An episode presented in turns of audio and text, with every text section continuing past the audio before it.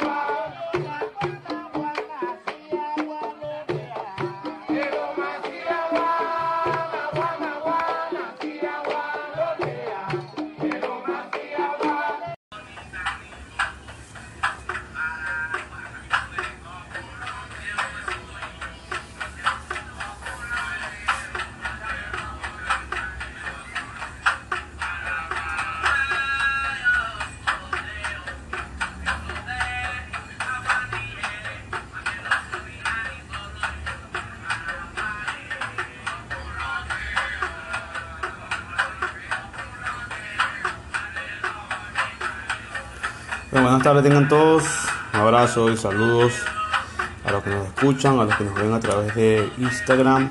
Hoy este, tocando un temita bastante, bueno porque es un tema sobre la esclavitud en Cuba. Eh, a propósito de que próximamente, creo que el día de hoy, se va a hacer un eh, van a pasar, creo que en el Geo Wild va a pasar un documental sobre la esclavitud este, con un actor famoso. Eh, y va a ser bien interesante ver esta, esta, este documental. Eh, creo que es con Samuel Lee Jackson. Y va a ser bueno porque obviamente va a tratar temas muy interesantes y va a despegar muchas dudas, seguramente nosotros tenemos, mi parte yo tengo, tengo un documento o tengo una, un escrito eh, sobre la esclavitud en Cuba, más que todo en Cuba. Eh, no tengo no tengo este, la exactitud que sea, eh, perdón, la exactitud, exactitud del escrito no sé qué tan verídico sea. Pero bueno, es algo muy interesante porque obviamente indica o, dice que, a Cuba llegaron muchísimos esclavos. Según este, Samuel Jackson, a través del, documental que van a pasar por Nat hoy, eh, él estima o se estima de que fueron 12 millones de 12 millones de esclavos que fueron sacados desde, desde África hacia el mundo y de las cuales más de la mitad murieron en el camino o bueno, obviamente en el camino y en el transcurso también de, del día a día, ¿no? En, tanto en Cuba como en Brasil, como en Estados Unidos, como en Venezuela, como en Colombia, como en Ecuador. y en las demás islas del Caribe, Haití, más que todo Haití también. Entonces, obviamente, eh, todo esto, aparte, queda un poco de nostalgia porque obviamente estamos hablando de seres humanos, eh, estamos hablando también de nuestros antepasados, por lo menos en Venezuela el negro es parte fundamental de la raza. ¿Por qué de la raza? Porque nosotros somos una, una nomenclatura entre indígenas, negros e españoles. Y españoles, perdón. De repente en otros, en otros países eh, no fue así, pero en otros países realmente perduró eh, otra raza este, hizo más, más, más peso que otras, pero por lo menos en Venezuela eh, lo que es el negro es muy fundamental. Entonces que en nuestro espiritismo venezolano tenemos obviamente eh, el tema de, las tres potencias y se venera fielmente a un indio, que es el indio puro a un negro, que es el negro Felipe, y eh, a una indígena o una española, o parte de una española llamada este, María Alianza que aparte de ser obviamente este, indígena en su momento, es plasmada como alguien blanco o como alguien que de verdad este, tenía muchos rasgos eh, europeos. Entonces obviamente eh, la región de Venezuela del centro oriente eh, se hizo mucho, se hizo mucha, mucha presencia de estos. Este, sabemos el tema de Barlovento, de Curiepe, de Durongo, eh, todas estas tradiciones negras que tenemos en que son nuestras y que de una u otra manera nos llenan de orgullo y nos llenan también de corazón porque eh, es un sentimiento nacional que todos tenemos. Repito, el tambor en Venezuela es algo indiscutible para todo aquel que lo, que lo, que ha, que lo, ha visto. Eh, este, las fiestas de San Juan, los indios collares, este, todas estas todas estas fechas o todas estas eh, creencias, todos estos tambores que de una u otra manera también son nuestros y también nos, nos, dan de una u otra manera todo lo que, todo lo que sabemos. Este, en temas de, en temas de, de, textos, tenemos que de repente eh, tengo escrito que en, en 1517 se introduce a Cuba los primeros esclavos. Me voy mucho más a Cuba porque obviamente practicamos una religión que únicamente afrocubana. Aunque obviamente religión también hizo, hizo mucho peso en Brasil y también hizo mucho peso en, otro, en, en, otro, en otras islas del Caribe, pero por lo menos en Cuba fue donde más se expandió hacia el mundo, porque el candomblé, el candomblé este, brasilero, el umbanda, eh, obviamente este, no es tan conocido como, como, lo, como es la ocha eh, afrocubana. Entonces, eh, tener en cuenta que por lo menos en Cuba en el año 1517 se introducen los primeros esclavos.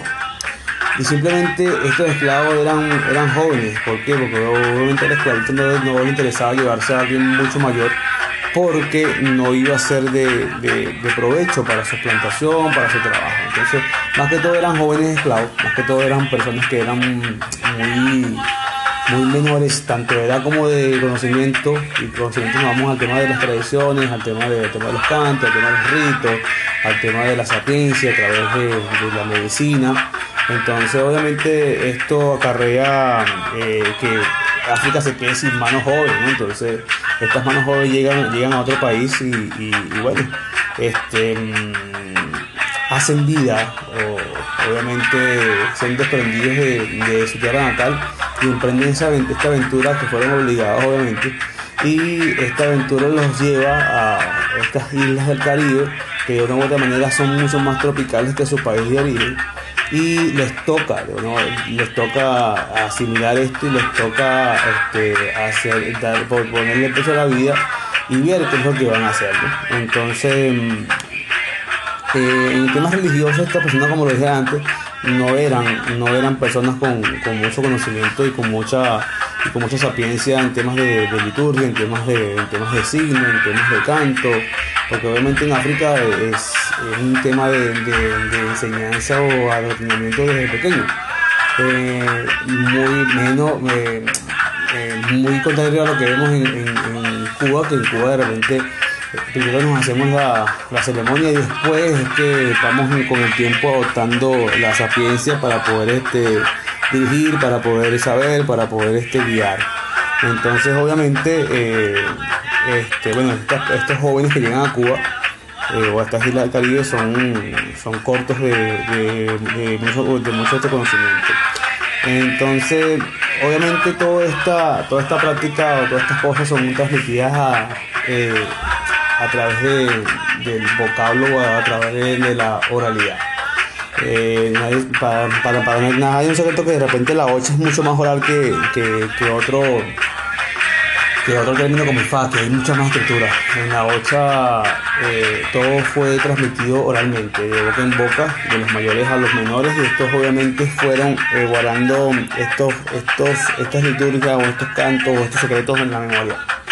Y fueron transmitidos a través de los guitarras, a través de los cantos, a través de, la, los momentos libres donde estas personas podían estar de una u manera tranquilos y sin poder ser este, molestados por medio del español o, por medio del capatado o por medio de los otros señores que también hacían vida en estas plantaciones o en, esta, en estos, bueno, estas haciendas o estos ingenios donde ellos no podían realizar ningún tipo de ceremonia.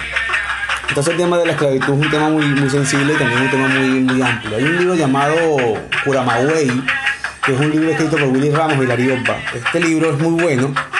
Eh, este libro es muy bueno porque relata, relata eh, en, cierto modo parte de la vida de los esclavos en la, en la región de Matanza. Entonces, si lo pueden conseguir, consíganlo, si no, este, yo puedo hacérselo pasar por medio de, WhatsApp o medio de correo, yo lo tengo en, digital, es muy bueno, este libro es muy bueno. También hay un, libro llamado Biografía de un cimarrón, creo que si mal no recuerdo, que también relata la historia o la vida de lo que eran los esclavos en ese momento en lo que era la parte de Cuba. Este cimarrón se escapa obviamente de, de, Hacienda o del ingenio y va, entonces, este, bueno, se hace paso en su vida, se hace con en su vida hasta que hasta que de tanto dar a, a volver la esclavitud en Cuba y él queda libre. Entonces, a con el tiempo, un carajo le hace una entrevista y este amablemente responde muchas cosas. es un libro muy, muy bueno de leer porque te atrapa mucho, ¿no? Entonces, sigamos con el tema de, la, de, la, lo, del escrito que tengo. Entonces, tengo que dice que la intención del esclavista era la mano de obra fuerte y joven, como lo, como dije hace rato, para poder tratar las tierras de cultivo. Casi la mayoría de estos esclavos tenían la categoría de ser estudiantes de la práctica de, religiosa yoruba e Ifa y Algunos tenían poco este, conocimiento sobre la religión y tenían un conocimiento básico como eh, algunos cantos, orín, rezos, orikis o, de algunos itases que son pataquillas de historia.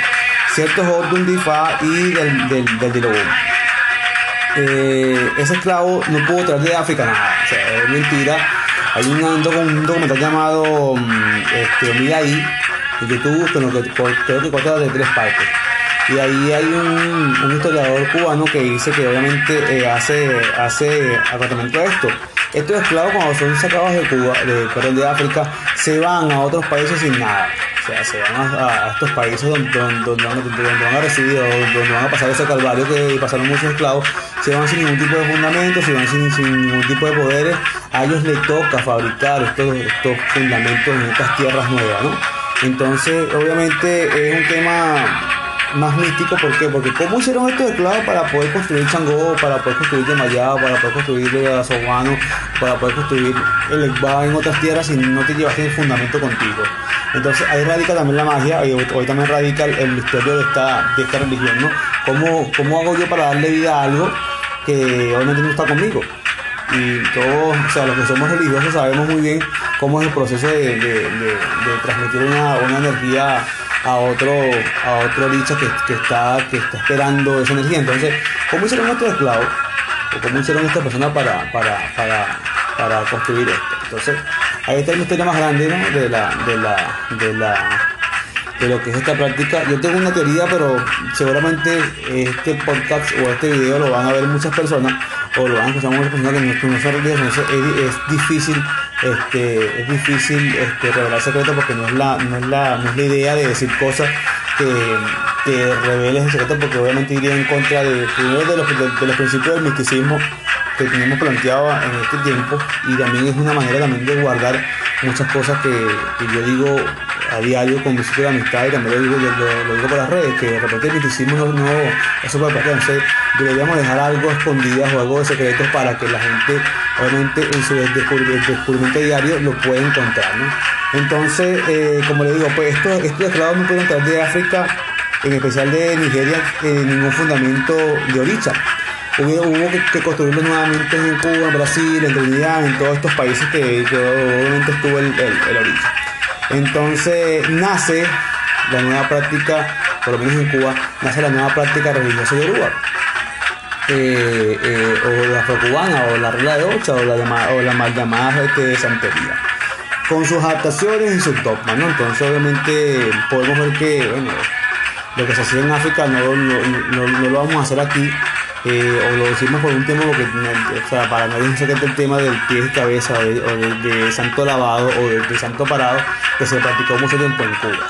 Entonces por ese lado este, estamos viendo que de una u otra manera esta gente que llegaron de, África eh, tuvieron la iniciativa de mantener su tradición intacta como, como ellos venían viéndolas desde de, su, su tierra natal obviamente entonces les tocó este, comenzar de nuevo, eh, adaptarse con la, con la naturaleza, con, la, con, con, los animales, con el tiempo, con tanto el tiempo este, climático como con el tiempo libre que tenían obviamente después de hacer sus faenas diarias.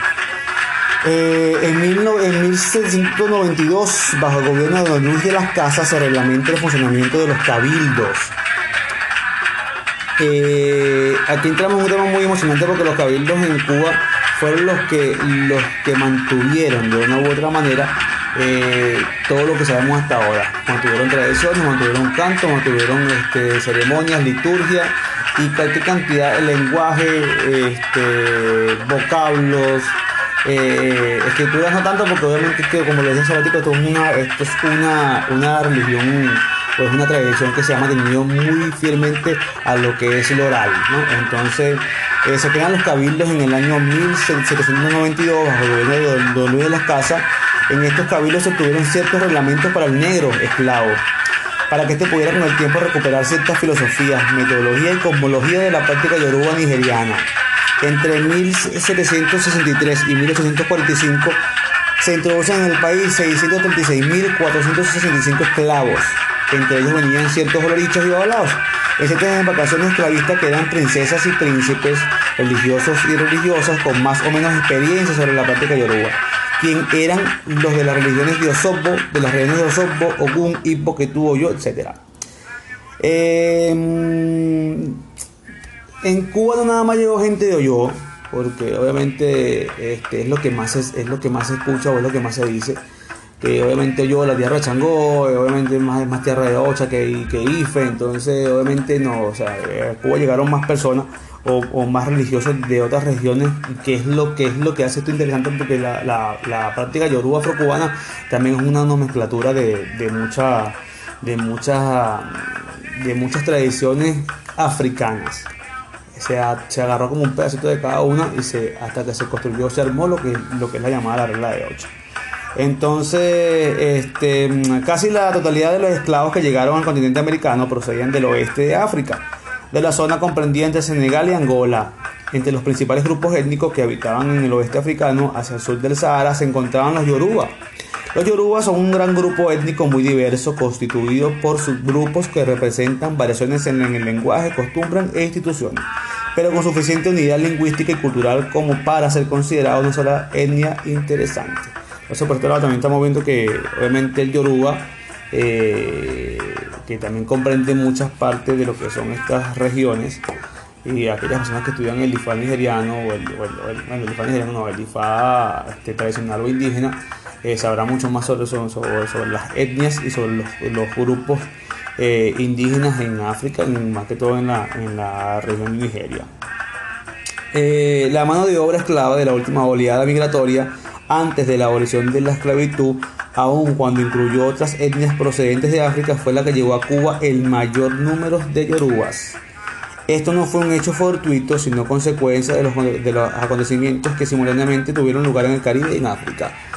Si podemos ver de repente la religión eh, que se practica en Brasil es muy distinta a la que se practica en, Cuba, a la que se puede practicar en Trinidad y Tobago, la que se puede practicar en Haití, la que, la, que se practica en Venezuela, o la que se practica en República Dominicana, porque casi todos estos países caribeños este, comparten ciertas creencias africanas, pero no son iguales en ningún lado.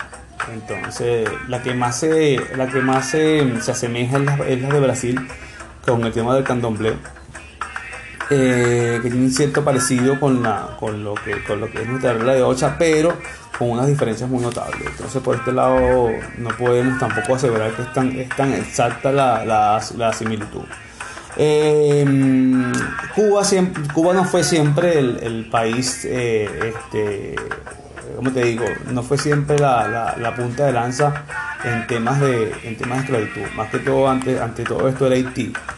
Haití, Haití mucho, Haití fue por mucho tiempo como que la perla del Caribe en temas de, temas de comercio con el azúcar.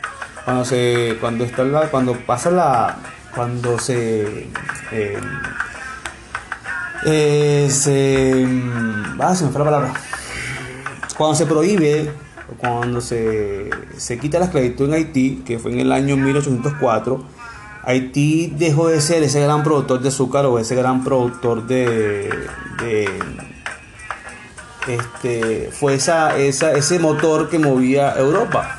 Porque la esclavitud, la gente siempre piensa que fue España y no, la esclavitud viene también de los portugueses que hicieron mucha merma en, África Y este tanto así que fueron estos los que muchas de, una u otra manera. Saludos Diego, un abrazo para ti hermano. Aquí grabando el podcast que te dije y también haciendo un envío por Instagram. Este mm, eh, Portugal fue la que hizo más merma o fue la que se encargó de extraer mucho más esclavos de África que los mismos españoles. Entonces, obviamente, la independencia de Haití, eh, que era una metrópoli francesa, en 1804 hizo declinar la producción azucarera del país, que hasta ese momento había sido el más grande productor, este, productor de azúcar en América y principal suministrador del codiciado alimento en los mercados europeos. España aprovecha la decadencia de la producción haitiana y convierte a Cuba, obviamente, en su mayor posesión en el Caribe. O sea, Cuba pasa a ser ahora como esa metrópolis o, esa, o, ese, o ese pequeño pedazo de tierra que se va a encargar de suministrar el sagrado producto que es el azúcar o que era el azúcar en ese momento para Europa, más que todo para España. Hola, ¿cómo estás Barbie? Abrazos para ti. Eh, en el, productor, en el productor principal, el auge de la producción agrícola en Cuba, que había comenzado hacia el año 1790, se acelera y extiende hasta 1875. En esta etapa, dada la creciente necesidad de mano de obra esclava. Entran en Cuba cientos de miles de bozales. Bozales era el término que se utilizaba para los cargamentos de, de esclavos, ¿no? Obviamente. Este, en la poco confiable estadística oficial consta de la entrada de 436 mil esclavos aunque se conoce que la trata clandestina se debe haber incrementado considerablemente esta cifra.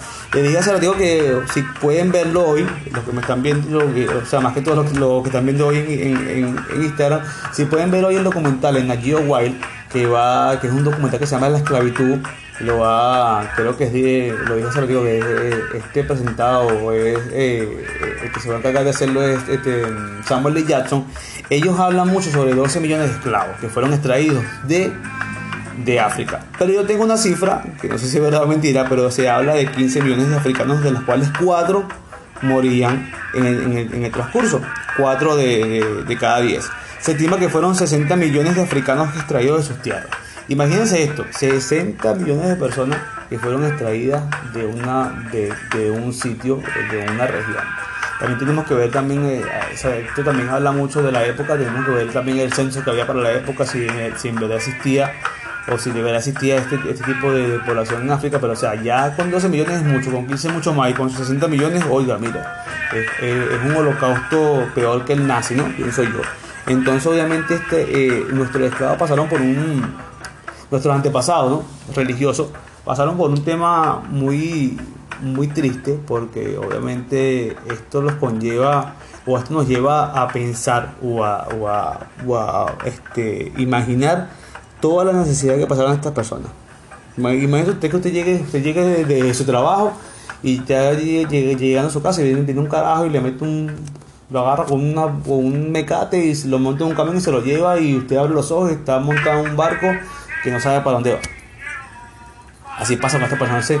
Imagínense, eh, imagínense 100, 100, no sé, 500 carajos en un barco, en un espacio chiquitico, con enfermedad, con necesidades este, fisiológicas, el tema de la comida, el tema del calor, el tema del encierro. Oiga, esto, tuvo, esto tuvo que haber sido demasiado horrible. Y sin embargo, llegar a un sitio, ¿verdad? Que no conoces, y sin embargo, tú tengas viva tu fe. O sea, tú mantengas viva tu fe. Entonces esto nos dice que obviamente mm, lo que vimos ahorita no es nada comparable con, lo que se vivió en el siglo XVI, en el siglo, no sé, XVII, XVIII, no, sé qué siglo fue. Pero este, aquí nos quedamos por todo, ¿no? Aquí si el santo no me, no me resuelve hoy, yo no yo empiezo a hablar mal del padrino, o digo, ¿sabes qué? Estas manos que, fue, que, que me dieron no estaban buenas, o de repente le culpo al mismo santo que no me da el ideo, no me da la estabilidad que yo de verdad necesito o requiero o deseo o o me merezco, ¿no? Entonces, imaginemos estos esclavos que fueron sacados de, su casa, de, su tierra, de, su trabajo, apartados de sus mujeres, de sus hijos, de sus padres, y llegan a otro, a otro sitio, a, otra, a, otro, a otro país, y estos carajos aún con la, con la necesidad, con, toda, con todo el dolor del alma, buscan o este, se interesan en mantener esta religión viva nuevamente, o sea, viva aferrarse a su, a sus creencias, aferrarse a su santo, aferrarse y implorar al cielo, al sol, a la luna, a la tierra, a los árboles, a las plantas, al río, al mar, a lo que sea. Entonces decimos, oye, de verdad que nosotros aquí tenemos un serio problema de, fe. Nosotros pasamos por un serio problema de fe, de verdad que sí. Este, mientras todo esto pasaba en, en el Caribe, en África se libraban guerras. Obviamente estas guerras también contribuían mucho a que se vendieran mucho más esclavos. ¿no? Este, mientras tanto en África las guerras internas entre reinados ciudades yoruba en, en, el periodo constituido entre 1817 y 1893 y en estos, y con Dahomey convirtieron a los integrantes de estas etnias en presas fáciles para los capaces traficantes de esclavos que operaban en la zona, a pesar de que España se había comprometido con Inglaterra de, de, de suprimir la trata de esclavos. En Cuba, a los esclavos yorubas, a sus descendientes, se les denominó lucumí. Esta frase es muy, esta frase es muy, es muy controversial porque, porque se dice que es un saludo que, quiere decir amigo mío. Este, y otros, y otros dicen que, que quiere decir no me pegues, no me pegues más. Entonces está, está esa, está esa, esa disyuntiva con lo que significa la palabra lucumí. Este, para algunos obviamente te van a decir que obviamente es amigo mío y, y, entonces decimos que decimos que no yo soy yo soy lucumí para uno es como de, de, recordar esas frases que decían que se dice que, significaba como que no me pegues más o no me pegues más este mientras en Brasil se, se, se le conoce como nago y en Sierra Leona como acu aunque se han difundido distintas versiones sobre el origen de la palabra lucumí la más aceptada en la actualidad es la que afirma que proviene del saludo yoruba o lucumí que significa mi amigo y que los esclavos usaban como frecuencia entre sí. Ningún grupo africano ha tenido mayor influencia en la cultura de América que los Yoruba. En el Caribe y Sudamérica su sistema religioso sincretizado con el cristianismo, en específico con la religión católica, florece principalmente en Brasil y en Cuba, como lo dije hace rato. La identificación entre las deidades del panteón yoruba y los santos católicos ha originado lo que se conoce como candomblé en Brasil y la santería o regla de Ocha en Cuba. Ya obviamente habían ciertos voces orizas e ifayo yo, claro. Pero era una mezcla muy grande de otras regiones de Nigeria y Benín, de linajes y hasta de lenguas, yorubas, porque en Nigeria existen más de 29 dialectos yoruba, más ustedes. Por eso nace una nueva lengua o dialecto que se fue forjando en los sembradíos de haciendas de los españoles. Nuestra regla de Ocha y Fa es casi, es casi todas las regiones del imperio yoruba. En estos cabildos, en varias regiones de Cuba, esclavistas se formaron ciertos reglamentos y adaptaciones de las prácticas yorubas en las cuales se conocen a varios olorizas. Eh, y babalaos libres que pudieron conformar y tratar de mantener la religión yoruba con las adaptaciones de la tierra donde vivieron. En 1850 comienzan los lucumis en Cuba a sentar ochas a los criollos. Obviamente comienza lo que es el santo parado o el santo lavado. En Cuba ocurrió un proceso eh, de sincretización de la religión yoruba con la católica. Aquí vamos al tema de, obviamente, eh, de conversar eh, lo que es eh, este, Changó Santa Bárbara, de Mayar la Virgen de Regla, o la Virgen de la, de la, de la Calera del Core, o Batar las Mercedes. Ojo, mucha gente esto lo critica, yo era uno de, de, que los criticaba, ¿no? Pero obviamente es tradición, señores, es tradición. Esta tradición no, no usted jamás la va a quitar del, del pensamiento, de la mente del, del, mayor que obviamente hace vida en Cuba. Eso es mentira. Para ellos Santa Bárbara Changó y saca su santo y le tocan tambor porque así viene una tradición del cabildo de hace sobre, sobre 200 años. Entonces, es un error decir que obviamente sabemos que el, el africano con el tema del, del, del, del sincretismo lo que hizo fue adaptar, ¿entiende? Adoptar su fe o adoptar la fe del amo español, sabes que me bautizas de pinga. Contigo me bautizo y obviamente tú me das permiso para yo este, practicar o de repente yo tener un espacio libre para yo poder rendirle tributo a ese santo o a esa idea o a esa energía que tú me estás convidando a que yo, a, a que yo adopte o, o, o, que yo quiera. Entonces obviamente estos esclavos se bautizan, se hacen católicos, pero jamás dejan de lado lo que es su religión como tal o de lo que es su creencia como tal. Obviamente yo me pongo a tu disposición, voy a la iglesia, convido a otros negros, a otros esclavos, a otros amigos a también bautizarse, porque esa es la fe que tú me estás este, imponiendo y es la que ante tus ojos es la verdadera.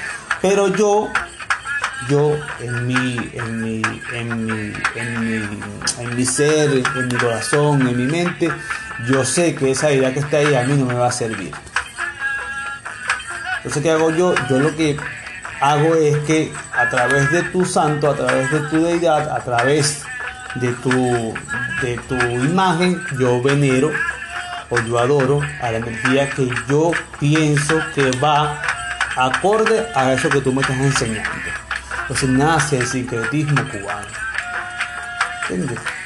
a la, la, la de las Mercedes, este, Orumila con San Francisco de Asís, y así vamos con cualquier cantidad de orichas que son sintetizados y que son venerados hasta el día de hoy en Cuba en los cabildos o en, esas fiestas que hacen los que han vivos todavía que aún, que aún llevan la tradición de los viejos encima, ¿no? En Cuba el panel, de las ideas yoruba ha sobrevivido intacto junto a un complejo de ritos, creencias, músicas, bailes y mitos de origen yoruba. Alrededor del año 1789, el obispo Pedro Agustín Morel de Santa Cruz combinó a los esclavos a que formaran cofradías, hermandades religiosas, para que se ayudaran unos a otros en las prácticas de la nueva fe cristiana que debían adquirir cada cofradía fue fundada con el nombre de un santo particular. Acorde a Ortiz, en estas cofradías se realizaban instrucciones religiosas, sin embargo, en vez de la nueva fe, lo que se desarrollaba aquí era la instrucción de la antigua religión de los esclavos. obviamente yo convido, yo busco, yo este, agarro, meto gente, meto gente, meto gente, meto gente en el cabildo, en las cofradías le dice, ¿sabes qué? Bautízate como cristiano que no pasa nada, igual, igual seguimos echándole pichón con nuestra, con, nuestra fe. Y aquellos que no, que no estaban, este, que no estaban ordenados en la nueva, en, la religión yoruba, obviamente por ser negros, por ser esclavos, por ser hermanos, por ser sangre, por ser lo que sea, eh, los mayores que llevaban estas, estos cabildos, que eran personas mayores, los iniciaban a estas personas en oricha o en la fe a oricha, ¿no? Las cabezas de las cofradías eran olorichas, obviamente, los, sacerdotes principalmente de otras religiones de las distintas zonas de África.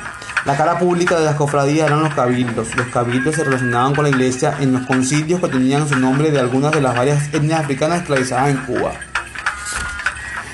Así se tenían cabildos de todas las, culturas africanas. Por ejemplo, existían los cabildos Carabalí, Avalo, Ararada Homey, Mina Chanti, Arara en Gangarriero, Carabalí, Congo, Mocongo, Mumbala y último, pero no menos importante, el Cabildo Locomí. A los cabildos se les daba la licencia en las municipalidades a través de la iglesia y podían ser dirigidos por hombres o mujeres. Los cabildos se reunían los domingos para cantar y bailar. Los cabildos entrenaban, organizaban y reunían los cantantes, tocadores de tambor y enmascarados que tomaban parte de, las festivales de los festivales religiosos. Entonces, como podemos ver, obviamente estos cabildos mantuvieron la religión yoruba intacta o fueron poco a poco este, creando todo esto para que el día de hoy llegáramos a lo que es la regla de Ocha, como tal. Eh, con la llegada en Cuba de, de, de Patero, Changó, este, Rosalía Abreu de Fucho Guaricondo y Opati Motea Latuán, Ayair Leú, se realizó una reforma total al sistema de Santo Parado y se pasó al asiento asimilando ciertas ceremonias de hoyo. Eh, a principios del siglo XIX, los cabildos San José 80, que es el cabildo más importante, ¿no? Es decir, en temas de, en temas de historia o en temas de escrito, eh, de La Habana, también conocido como Changote Dun, era el principal de la rama Locumí en Cuba. Su sistema de iniciación era el común en el Imperio de Hoyo, conocido en Cuba como Santo Parado, donde solo se recibía el Ekba y el Orisa tutelar. Esto se, esto se, esto se, más que todo se veía mucho en lo que eran las zonas rurales de Cuba. Matanza, Sagua, eh, Fuego, eh, este, Simpson. Eh, entonces, obviamente, em, fue como de una u otra manera estos, esclavos pudieron mantener esta fe, ¿no? Y yo, me, yo digo hasta esta altura, ¿Cómo, cómo haría esta gente en ese tiempo para, para poder hacer saltos? En, ese tema de, en el tema de en el tema del tiempo, en el tema de buscar los animales, en el tema de hacer muchas cosas. Yo he hablado con muchos mayores o con mucha gente que son este, antropólogos eh, religiosos y me dicen que a veces había o que se sabe de personas que hacían santo hoy, se lavaba el santo hoy nada más con su miedo y se le daba de comer tres meses después o se hacía santo y no se hacía está nada más se hacía la, semana correspondiente de, lo, de que eso lleva una serie de cosas que obviamente no, aquí no, no, podemos decir, pero este, se instruía o se llevaba religioso o a la persona que va a ser, que va a ser combinada a esta energía, se le hacían ciertas ceremonias, pero sencillas obviamente, pero significativas, ¿no? Entonces a veces el santo se lavaba en comiera, pero no comía, o a veces comía, pero no meditaba, o, o sea, cualquier cantidad de cosas con tal de, de, perdón, de que la persona pudiera obtener esta energía y tenerla con ella y ser devota más, más adelante de, esta energía. Entonces, obviamente, después que después del año 1843 eh, es que se reforma lo que es la lo que es el Santo Parado y comienza a verse lo que es un, can, un canastillero donde se entregan los santos que hasta hoy conocemos o que son los principales, es el Ecuá, o Atalá, o Chuño, María Chango. Eh, el tema de Ollá, el tema de Cayú, el tema de estos santos que, que no son tan comunes es un tema muy aparte, ¿no? Eh, porque se sabe que de repente ahí, por lo menos el tema ya no llegó, o ya hace un tiempo para acá en Cuba, ya no, no llegó en esta ola principal, igual que el Gayú, igual que, que otros santos que obviamente son más difíciles. Entonces entramos en, la, entramos en, en el eterno debate. Eh, aquí está mi compañero Müller Tobar, que se acaba de ir también a la, a la, a la, a la directa. Eh, el, eterno te, el, el, eterno tema de, de Ordúa y de Olokun, ¿no? que son poderes fundamentales donde eh, los religiosos, tanto, tanto, tanto de Ochas como de, como de Ifá, se lo atribuyen. En realidad hay muchos escritos que dicen que Olokun y Ordúa son de Ocha, que después fueron obviamente convertidos en poderes de Ifá. Eh, yo no voy a caer en este campo ahorita porque obviamente es un tema muy delicado, pero yo tengo escritos, tengo grabaciones de gente muy mayor eh, que hacen, que aseveran de que esto, de que obviamente es así. Entonces, pero dejemos esto a un lado porque no va en el tema. Eh, lo que sí es que las mujeres fueron las que llevaron la, la vanguardia en temas de religión. ¿Por qué lo digo? Ellas fueron las que mantuvieron esta religión viva. Las mujeres eran las que raspaban, las mujeres eran las que dirigían, las mujeres eran las que hacían los ritaces. El tema de la matanza es otra cosa también aparte, que también está su, su entre babalaos eh, religiosos y gente que no estaban consagradas. Pero eh, las mujeres en Cuba fueron las fundadoras de la regla de ocho. Aparte de estas tres mujeres, que es Fuche, eh, Guaricondo, Batero, Mamón Serray, Ayair Leú, eh, Timoteo Alviar, este, hay muchas más, hay otras mujeres más que fueron fundamentales, ¿no? obviamente en temas de, en temas de, de manera de vivo. Eh, estas mujeres fueron las que ordenaron obviamente a otros a otros oreteses o a otros bases o a otros o a otros hombres que a la larga se veían cabezas de religión, pero con ellas fue que empezó todo. Y la mayoría de ellas eran, eran de un linaje, o eran africanas o venían nacidas de africanos, o sea que era un linaje puro. Sabían el dialecto, sabían el, la ceremonia, sabían, sabían de primera mano o de, primera línea todo lo que conlleva un secreto tanto de un cuarto santo como, de, como, de, como de cualquier tipo de hechicería, brujería, trabajo, como usted lo quiera llamar. Entonces, eh, si le rendimos homenaje a esos antepasados, también tenemos que rendir homenaje a las mujeres. Muy fundamentalmente a estas mujeres. Si las mujeres no, si, si estas mujeres no hubiesen eh, eh, estado en Cuba en ese momento, fuera sido una, perdón, hubiese sido una, una religión muy pasajera, o sea, algo de momento y ya. Ellas fueron las que se encargaron de, que esto se expandiera, de que esto se, se, difundiera. Entonces, bueno, este, ya dije la fecha, que fue entre 1843 y 1845, donde de una u otra manera esta religión empieza o se da un, o se da un vuelco para poder consagrar santos o para poder tener una tanda completa de santos en tu poder. Porque antes se recibía un santo a través de acorde, a través de, de, de, de, la, de las necesidades o de, los problemas que tú tenías con el tiempo. Pero la mayoría de, la religión antes era muy sencilla. Los santos eran muy sencillos, no son como hoy que uno los llena de, atributos y de cosas y de cargas y de, herramientas, ¿no? Inmediatamente eso era un o y caracol y chao ya. Hasta ahí. Igual hacían la magia, igual hacían las cosas. Le digo nuevamente, consíganse el libro Curamagüey de Willy Ramos y Darío eh, que es un libro muy bueno, que es un libro que relata mucho sobre el tema de sobre, la religión antigua, por lo menos principios del siglo de, finales del siglo XIX, principios del siglo XX, y habla mucho, o sea, te trata porque uno ve cosas ahí que dice, oye, esta magia de, de, la sentía. Este, también hay, muchos libros, El Monte de Lidia Cablera, está el diario de un cimarrón como, como lo hace rato, este, hay libros que, de una u otra manera también relatan mucho sobre lo que es la vida o, lo que es la vida antigua de los, de los religiosos en Cuba.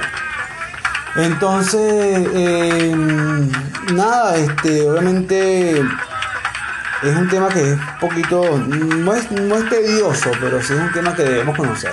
Tanto la raíz religiosa de cada quien, porque nosotros venimos de raíces que son mil entrañables de religiosos que a veces no sabemos. El tema de la raíz este, religiosa eh, de, nuestro linaje es muy es importante para el religioso. ¿Por qué? Porque de repente hay, hay linajes donde se hacen cosas que en otros no. El tema de Chango y Ochun. Hay linaje, por ejemplo, la rama del trapito puede hacer Chango y Ocho le puede hacer Chango. No hay, ningún tipo de, de, tema en eso. Pero es por linaje. Es por linaje. Entonces eh, hay linajes que cantan una cosa, otros que no. Linajes, ¿por qué? Porque obviamente a, través del tiempo, a través de, la, práctica diaria de esas casas religiosas, este, ellos fueron adquiriendo ciertas prácticas que para ellos los lo. Por, lo menos el trapito se diferencia, ¿por qué? Porque ellos colocan en la cabeza eh, el santo en un trapo, junto con el caracol, lo montan encima de la sopera. Entonces ahí vemos, ahí vemos una, una, una diferencia de lo que en la mayoría de, las casas se hace o, hacemos, pues, que colocamos el de en sopera, obviamente, y pues, ahí se, hace la llamada.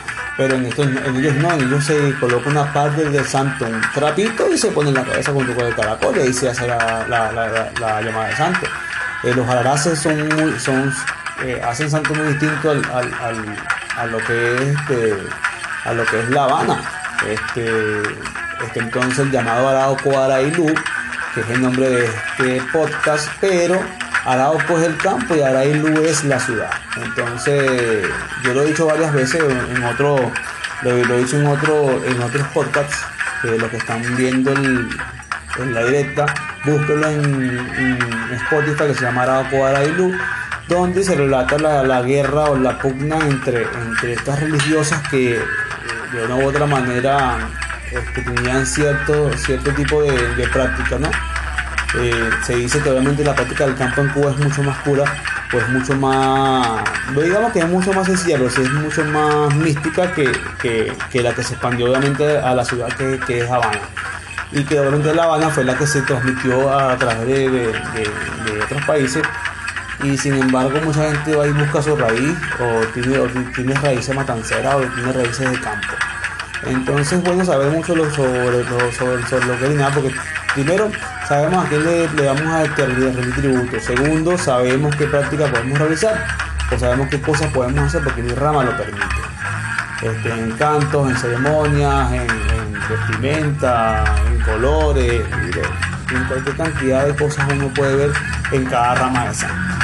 Entonces, bueno, eh, quise aprovechar este espacio porque obviamente, como les, comentaba al principio, los que no pudieron ver la directa, eso fue un poco, obviamente, tampoco tengo tantos seguidores, pero este, hoy a creo que a las 10 y media de la noche, algo así, o 11 de, la noche, van a pasar un, programa llamado este, La Clavitud por la Geo White. Entonces, me gustó hacer un escrito que tengo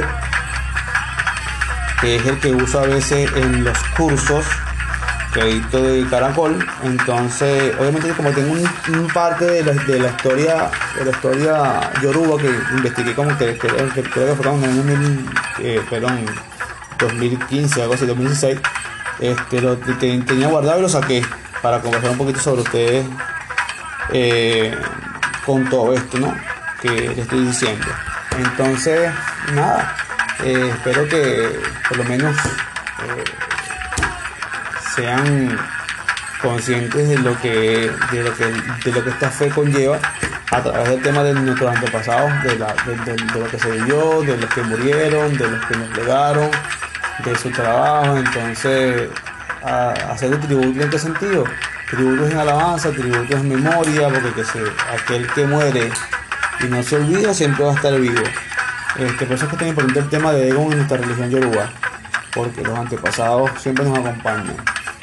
Desde el cielo son unos astros que nos acompañan. Ira y leo gere, ira y leo gere, ocho Juan y leo gere, ira y leo.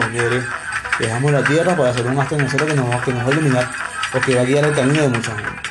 Entonces, por eso es que el tema de, los ancestros es tan importante y por eso es que el tema de ego en la religión de es tan importante, por eso es que nuestras honras son importantes, por eso es que nuestro culto es importante porque aquel que se le hace este, reverencia cuando nace también hay que hacerle reverencia al partir. Entonces, muchos de estos esclavos no, tuvieron esa, esa, esa virtud o no tuvieron esa, esa, esa suerte de que se les rindiera en vida. Entonces, nosotros nos toca rendirles ahora después de muertos. Eh, nada, les envío un abrazo, les envío un saludo, espero que, esto sea de agrado, que sea de, mucha que sea de mucha de mucha enseñanza y lo poco que pueda que yo pueda saber lo pueda transmitir obviamente este, lo voy a hacer sin ánimos de, de competir sin tampoco ánimos de, que ser más que lo demás, solamente un simple seguidor que a ustedes les comenta, les dice cosas que tal vez no sean verdad, pero que tengan lógica. Alguien una vez me dijo, esta religión es lógica, y yo dije, verdad, esta religión es lógica. Que Chango siempre los acompañe, que Origen siempre los acompañe, que la bendición del santo de, de Madre de Olofi siempre esté con ustedes. A los que se conectaron, les envío un abrazo y a los que me van a escuchar con este podcast, también les envío un abrazo. Saludos y que estén todos muy bien.